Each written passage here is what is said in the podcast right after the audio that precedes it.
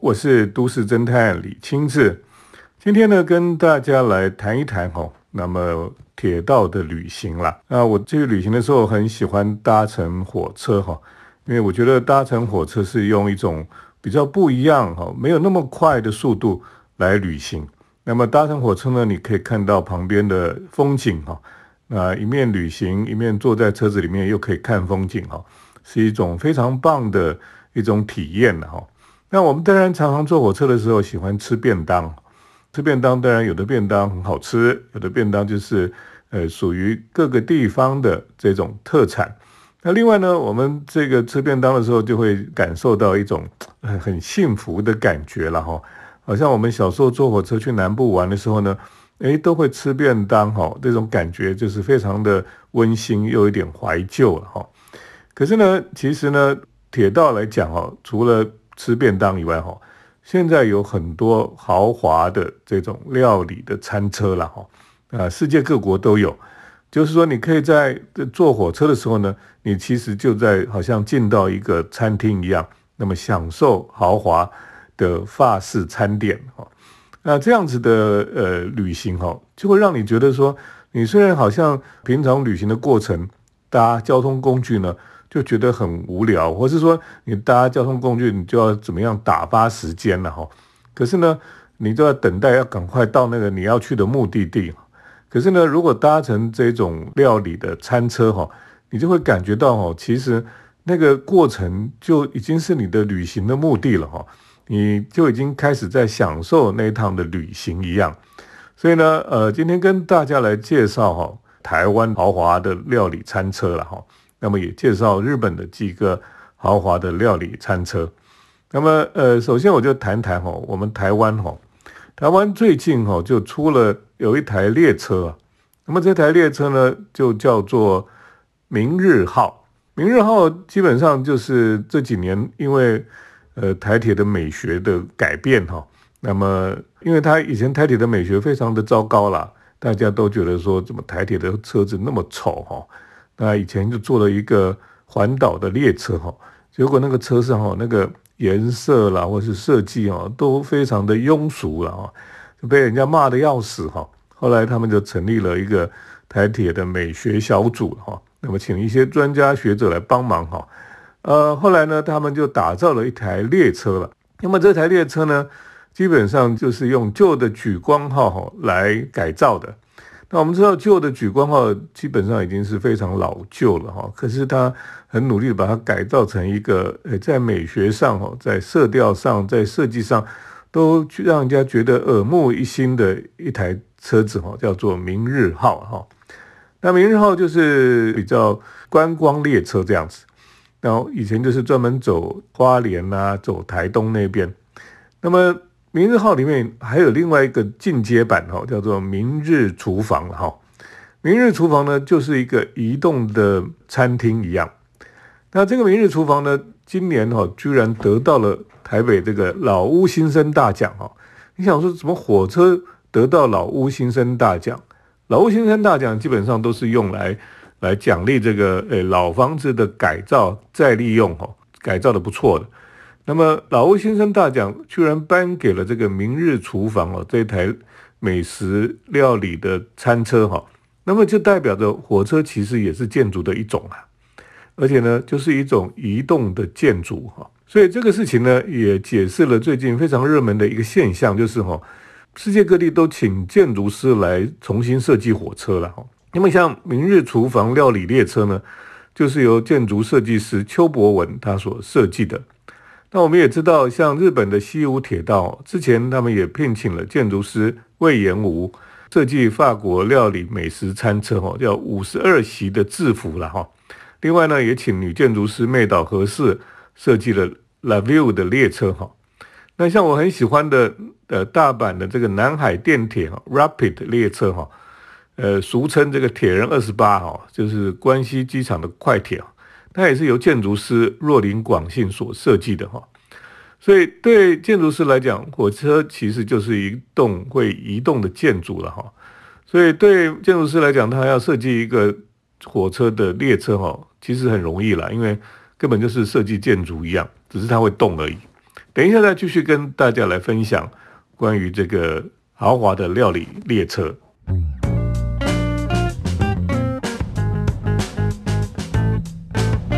欢迎来到建筑新乐园节目，我是都市侦探李清志。我们今天来跟大家谈谈美食料理列车哈。那台湾最近有一台美食列车哈，叫做明日厨房啊。那明日厨房是改造这个旧的莒光号，由建筑设计师哈邱博文他所设计的。那么法国诗人说波特莱尔他就说哈，移动让我的灵魂引以为乐了哈。那你坐这个列车哈，你就会觉得啊很舒服了哈，那个移动的感觉哈。你就觉得身心舒畅哦。那么在火车旅行的过程里面，如果你搭上了这种美食列车的话哈，你就在车上享受豪华的料理，那看着窗外的景象哈，而很快的这个时间就过去了哈。能够在移动的列车上享用美食哈，应该是一种非常动人的用餐的经验哈。那特别是可以边享用美食边欣赏。窗外的这个山海的风景哈，那应该是何等的享受了哈。我们知道这个台湾以前好像，我们好像台湾以前基本上餐车哈并没有很多了哈。那我们的餐车基本上就是呃只能吃吃便当而已吧。可是呢，台湾的明日厨房哈可以说是第一台哈非常顶级的这种美食料理列车了哈。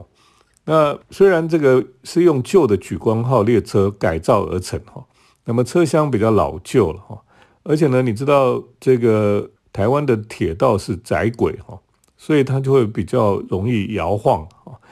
而且呢，车厢也比较狭窄一点。可是呢，在设计师邱伯文的巧手设计之下哈，这个旧的莒光号列车哈，化腐朽为神奇了。那以黑色、橘黄色为主调哈。那内部的空间呢，色调也是非常的沉稳哈，呈现出一种非常高级的感觉哈，完全颠覆过去我们对台铁那种低俗美学的那种呃印象哈。呃，明日厨房呢，这个餐饮是由金华酒店的团队来负责，所以它的菜色啦，还有餐具啦，还有服务哈，都是顶级的。那特别是我说那个那个窄轨的列车哈。就是比较容易摇晃了哈，所以呢，要提供那个顶级的餐饮服务哈，其实是非常不容易的。但是明日厨房哈，它可以做到哈，你知道那个在那个列车上还有可以喝葡萄酒，然后呢，呃，有喝白酒、喝红酒哈，那么还有有咖啡杯啊，这个喝茶、喝咖啡的杯子。那那个喝葡萄酒的高脚杯哈，它涉及到它可以。不会倾倒哈，它也不会在桌子上跑来跑去，都不会。那个咖啡杯呢，也不会里面的咖啡溢出来哦。所以其实是很令人佩服的了哈。而且呢，这个列车的料理呢，由金华饭店的主厨来负责哈，他就把当地的在地的元素呢，就融入了餐食了哈。那么结合窗外山海的景致哈，为旅客提供优质的用餐体验。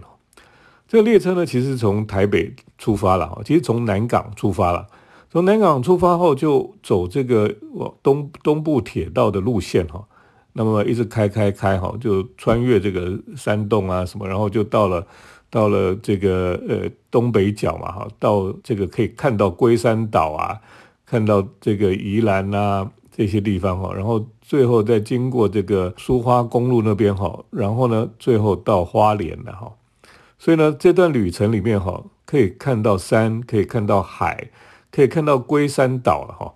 所以当你在吃这个料理的时候呢，它就结合窗外的景色哈。所以我们看到窗外的龟山岛，看到南洋平原的时候呢，餐桌上就端上了火候适当的五谷牛小排哈，现流胭脂虾搭配宜兰的金枣，那么香烤花椰菜，共寮的九孔呢，佐以昆布。搭配鲜笋啊，那么最后还有现挤的这个黄金栗子的奶油生乳卷哦，当做甜点哈。那最后当然也有咖啡啦，有红白酒啊等等哈。所以等于说你你吃的东西呢，跟外面你经过的风景哦是搭配的哦，所以你你看到外面的风景呢，你又可以吃得到当地的这个呃物产哈，所以等于说是一种呃无感的满足了哈，所以是一个非常棒的体验。等一下继续跟大家来分享这种美食料理的餐车。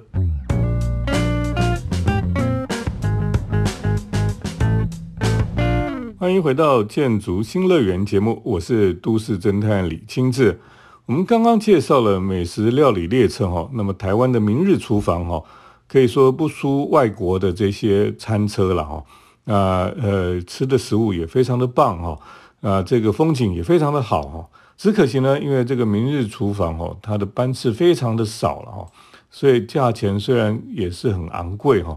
可是想搭的人哈，不见得都搭得到，都订得到了哈，所以是一个比较可惜的地方了哈。那因为他们这个餐车哈比较特别了哈，所以它不仅要跟这个金华酒店来配合哈，它也要跟台铁来配合。所以呢，呃，关于班次啊，关于这个食材啊等等的这个主厨的做的东西啊等等，都需要去呃协调了哈，所以有点有点难了哈。不过呢，我们来谈一谈哦，在日本哦，日本最近最有名的一个料理的餐车呢，就是西武铁道的五十二席的制服了哈。这个美食列车就是由建筑师魏延吾他所设计。那这个餐车呢，为什么叫做五十二席的制服哈？制服就是呃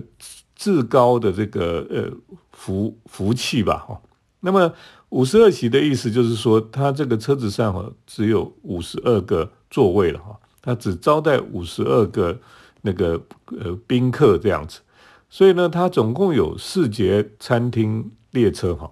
那么四节里面有两节是就是餐厅了哈，就是法式高级的料理的餐厅。那么其中有一节呢是厨房，另外还有一节呢就作为活动的空间了。那车厢外面呢，它就刚好呈现哈，呃，因为这是西武铁道从东京哈一直行驶到致富这个地方啊，那这个是西武铁道的他们的呃他们的呃范围哈。那致富这个地方就比较乡下了，所以呢，它的四台这个车厢呢，就刚好把致富这个地方的四季的风景哈都呈现出来，像春天的知音哈。知音就是那种粉红色的整片哈，那个那个有时候一整个山头都种这个知音哈，就很漂亮。那么夏天的鲜绿哈，秋天呢是红叶，那么冬天呢这附近还有冰柱，冰就是结成一个个柱子，冰柱这样子。所以呢，列车呢从东京池袋哈就开到致富这个地方哈，那就是在中间来用餐了。那这个采取的是高级法式餐厅的形式哈。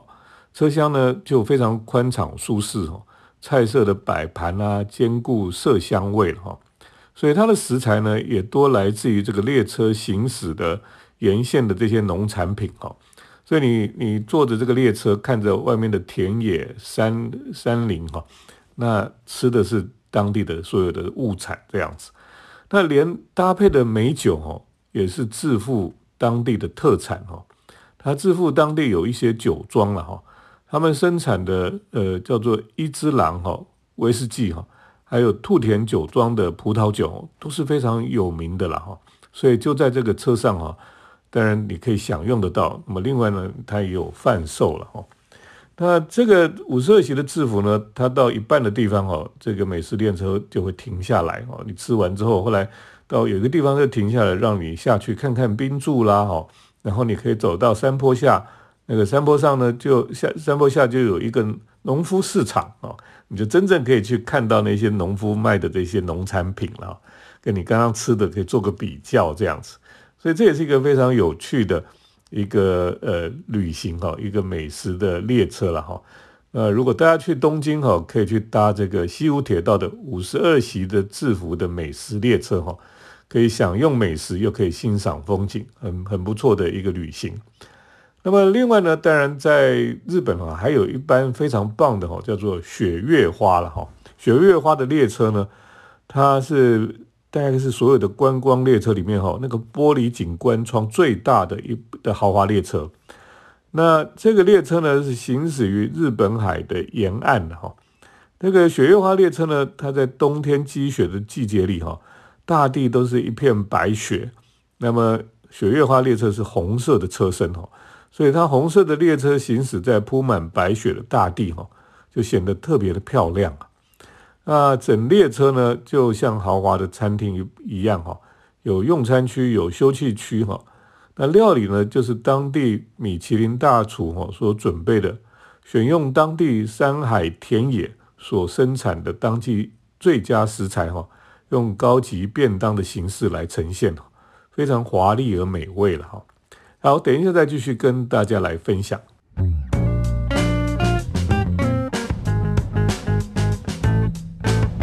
我是都市侦探李清志。那我们今天跟大家来分享这个美食料理列车哈。那我们刚才提到说，像雪月花哈这个观光列车呢，它在车上吃的是那个米其林大厨所准备的这个用当地山海田野所生产的食材哈所做的这种高级便当哈。那个便当就是我们平常吃便当只有一层而已，那个便当是好几层，用木头的盒子装的，一层一层一层这样子。所以那个便当盒打开来之后呢，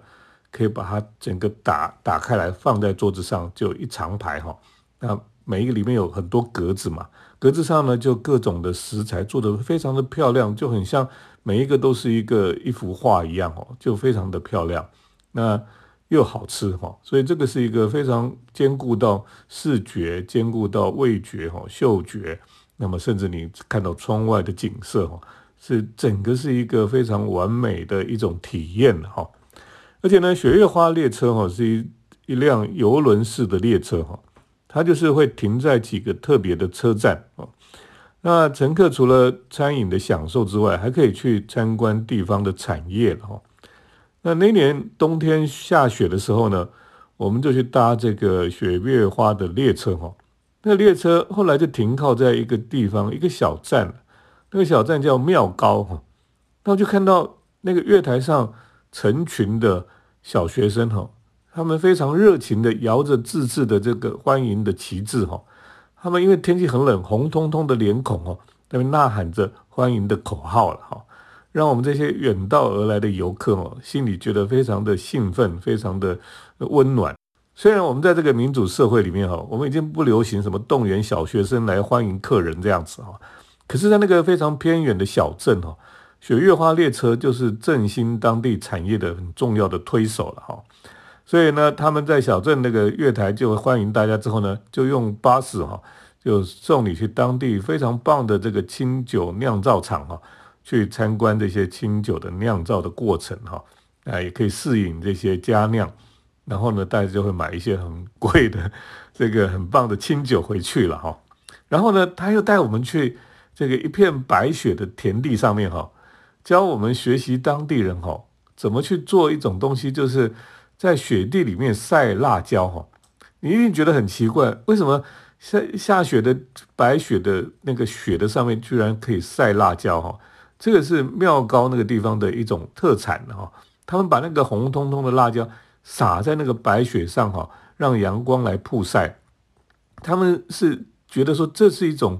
这个腌制辣椒让它熟成发酵的一种方式哈，所以呢，他们就用这个来腌制辣椒酱哈，将这个辣椒在雪地上熟成发酵之后呢，就制成美味的酱料哈。那这个是让大家可以去体验的，非常有趣啊！你可以看到，哎，从来没有看过这样的事情，就是把红彤彤的这个一只一只大大的辣椒哈，就是把它撒在这个雪地上面，让它曝晒。所以，我们这些游客呢，也学着他们这样去撒那个辣椒在雪地上面哦，这是一个，也是一个蛮有趣的经验啊。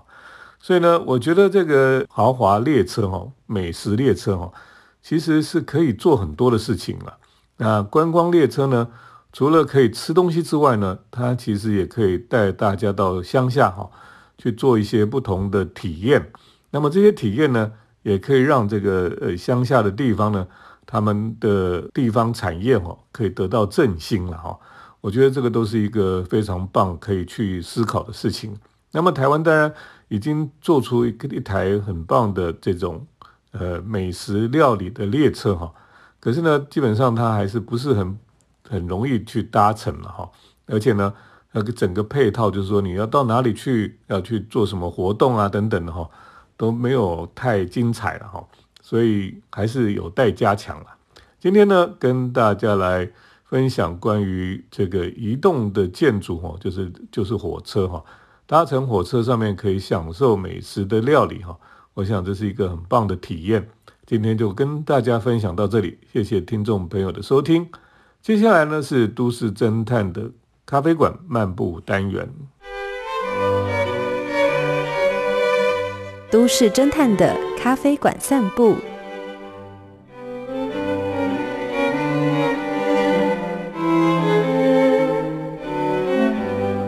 来到都市侦探的咖啡馆漫步单元。那么今天跟大家来介绍，在士林捷运站附近的一家非常隐秘的咖啡店。那么我们知道，在士林捷运站旁边。都有很多呃小店啊，吃饭的地方啦，咖啡店也不少。那么现在最流行的大概就是拉面店哦，在附近呢，你常常可以看到很多年轻人哦，就在那边排队，就是要去排这个呃拉面店。这个拉面店呢，从早上开店就有很多年轻人，那么在门口排队。好像非常好吃的样子，可是因为我其实是很不喜欢排队的人，所以我常常都不喜欢去排队。士林捷运站附近哈的巷子里面呢，有一些非常小的巷子，就是它其实就是中正路的小巷子里面。那个巷子呢，走进去哈，会有一条路是越走越小，越来越窄这样子。那到最后呢，就剩下像一线天这样子。哦，所以这样子的巷子哈，在士林捷运站旁边有几条都是这种巷子，也就是说呢，你这个公寓哈的对面跟对面的公寓基本上是非常接近了哈，甚至呢，你这个晒衣服可能那个那个竹竿哈不小心就会戳到对面的人，可以说那个路哈非常的狭小，大概哈如果他那个巷子里没有停车，没有放一些东西的时候。诶，车子可能还开得过去，一辆车哈，就刚好一半一半哈，就是刚刚好这样开过去。可是如果有有人停车，有人放东西，可能车子就进不去了。所以呢，它基本上就是不到三公尺的小巷子这样子。呃，可是在这个当中呢，就隐藏了一家非常小的一个咖啡店。可是咖咖啡店呢，非常的低调哈，它连个招牌也没有。然后它的室内呢，也是非常的简单的哈。那这个咖啡店呢，可能如果不是没有去过的人哦，你从那个小巷子门口走过去，你根本不知道这里边里面就有一个咖啡店哈。你要把门打开来才走进去，你才知道哦，里面居然是一个咖啡馆。那么这个咖啡馆呢，真的让人家有一种所谓的大隐隐于市哈。你看外面那个捷运站附近是这么的热闹，可是进到这个小巷子里面，居然躲着一个咖啡馆。这个咖啡馆呢，就叫做玄珠了哈。玄呢，就是非常玄妙的玄；珠就是珠宝的珠哈，叫玄珠咖啡店。这样子的一个咖啡店哈，它其实也是不喜欢呃非常吵闹的人去那个地方了。所以你去那边，你会发现，其实去的人大概都是很喜欢比较安静哦，到那边好好的喝一杯咖啡。所以呢，在那里呢。也没有无线网络，这个店那个那个房子哦，真的是一个非常呃窄的房子。那个房子基本上哦，它就是两三层楼那种老旧公寓，然后呢，就是一间连着一间嘛哈，所以它除了门口之外，它两边根本没有开窗，后面没有开窗，所以里面基本上哈，如果都不开灯的话，可能是比较暗哈。那以前我有去过那个巷同一个巷子附近。有一栋房子哈，有一个设计师改造哈，那么有个老外住在里面，他就是把，因为他为了采光哈，他就把那个每一个那个楼层的楼地板都打洞哈，变成装那个强化玻璃，所以呢，它那个天光啊，它有开个天窗，可以从三楼的屋顶呢一直照到二楼、一楼到底下都都可以照得到。可是你想想看，住住在一个家里面，都是楼地板都是玻璃哦，有一点恐怖了哈。可是呢，它就是因为这样，不然它那个那个里面的空间是没有什么自然的采光哈，所以呢，这样的一个地方呢，居然躲着一个咖啡店哈，我觉得是一个非常有趣的地方了哈。那么也是一个让人家觉得可以在这个呃混乱当中突然找到一个可以安静安息的地方。我觉得这个咖啡店我还蛮喜欢的。那以前呢，我去的时候哈，我从门口经过，我说实话哈，我在那边探头，可是说实话，我那时候都还不敢走进去哦。那么最近终于走到这个咖啡店里面哈，哎，发现真的是还蛮适合我的哈。在那个咖啡店里面，你就是很简单的点了咖啡哦，然后你就坐在那边喝咖啡，就大家都是很安静的哈，也比较没有人来吵闹这样子，所以是一个非常令人喜爱的一个咖啡店啊。所以你下次，但他们也有制作一些这个抹酱了哈，就是那个抹酱呢，就是可以直接抹在吐司上面来来吃的一种抹酱哈。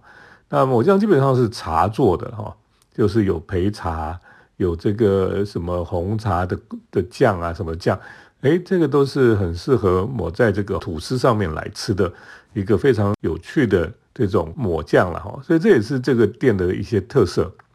那么在那个店里面哈，它的墙壁都是很简单的水泥的粉刷了哈，然后呃没有太多的这个装饰啊，那。那个管线都是有收起来，可是它就是外露，那这个干干净净的感觉哦，我是很适合我的调调了哈。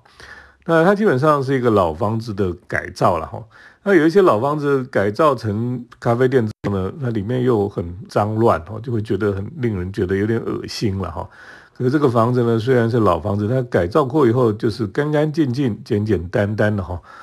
可以让人在里面呢，可以得到某一种的心灵上的一种呃安静了哈。我觉得是推荐听众朋友哈，可以去看看就在四零捷运站附近的小小的巷子里面。好，今天跟大家就介绍到这里，谢谢听众朋友的收听，我们下礼拜再见。